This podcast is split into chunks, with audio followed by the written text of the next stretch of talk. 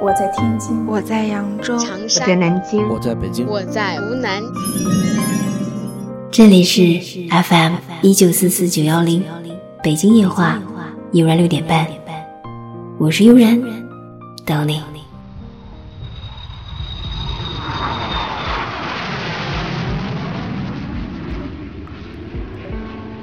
不知道怎么办，不如现在就办。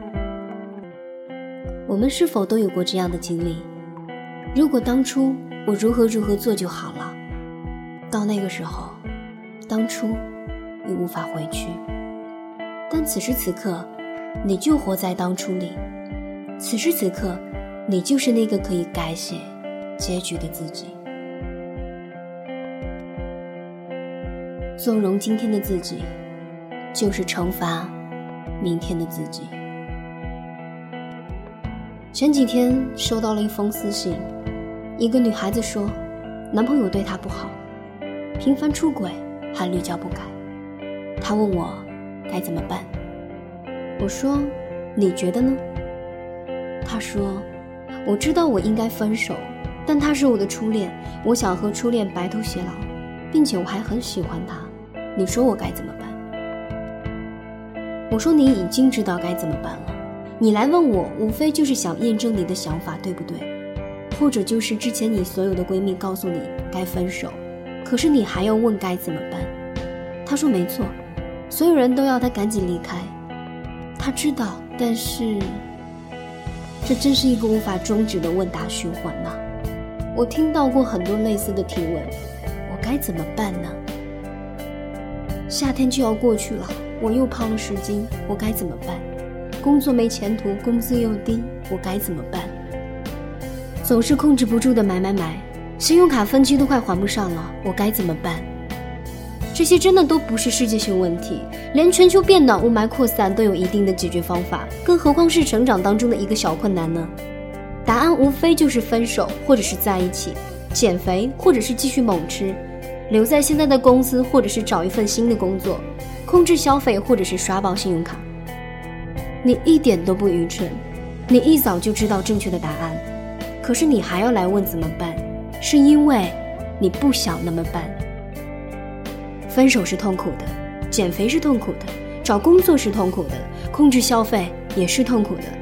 你不想那么办，就是因为不想痛苦而已啊。可是你去做另外一个选择，就不痛苦吗？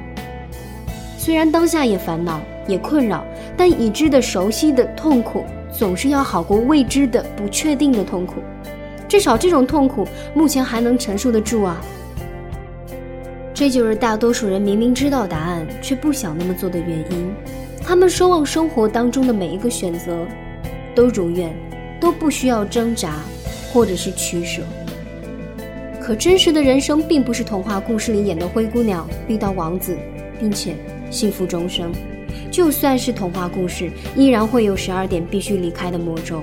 依然会有坏姐姐为穿上水晶鞋，付出了血淋淋的代价。谁能保证一生无痛且无忧呢？你应该明白的是，做正确的事情，并不是每时每刻都充满着欢乐，但错误的事情却一定会给你带来无尽的痛苦。正确的事情常常会戴着痛苦的面具，和那些真正的痛苦混淆在一起，让你左右为难。所以你的潜意识会偷换概念，蒙蔽你，让你以为既然都是痛苦，那么不如就先快乐一阵子吧。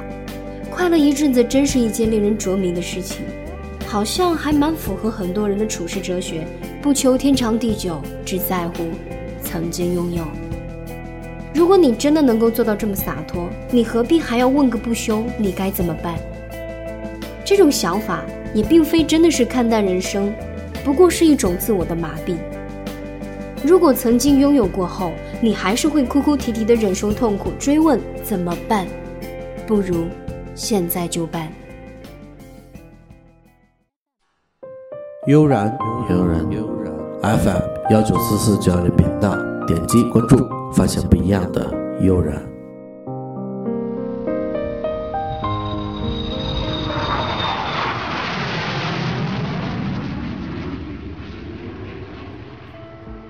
因为至少现在的你还有选择权，你有最大的胜算，付出最少的痛苦。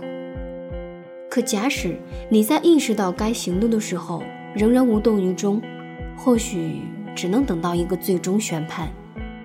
几个月后，出轨男友可能会离你而去。即使夏天过去了，减肥还是没有成功。一年之后，你还是没有涨一毛钱的工资。到那个时候，你不仅痛苦，还会遗憾你曾经错过了属于你的主动权。所以节目的开始我就说，我们都曾在时光当中窥探上那么一句：“如果当初我如何如何做就好了。”到那个时候，真的，当初已经无法回去了。所以，哪怕再不舍、再痛苦，你依然要勇敢一点，要对自己狠一点，做正确的选择，熬过最初的痛苦期，你就会有新的收获。说不定更适合你的人就在前方等着你，说不定减肥成功，你就能妖娆过好多个夏天，说不定告别错的工作，就会遇到对的那一份。而现在不决定不那么去做，你会错失更多的可能。哦，当然，也有人知道。答案却不去办，是因为他们还侥幸的期盼会有那么一丝的希望，会有那么一次的转机。可这个就像一只股票的 K 线图已经告诉你它在走低，你为什么非要倾家荡产继续开大呢？明明已经发现了事情发展的脉络趋势，为什么还要等待一次小概率事件的发生呢？你期盼的事情，如果真的会发生，它早就会发生了。你苦口婆心希望出轨男友不再犯错的时候，他本可以悔改；你努力工作、加班加点、积极表现的时候，老板早就可以给你加薪。但一切都没有如愿，就像你在盐碱地里再怎样播种，都没有办法长出庄稼。你就承认吧，回头是岸。人生如寄，有些事情忍忍就过去。有些事情却会让你在忍耐之间流失了很多珍贵的可能。纵容自己的今天，就是惩罚明天的自己。知道答案还不行动，交白卷不及格得零分的留级的，都将是你。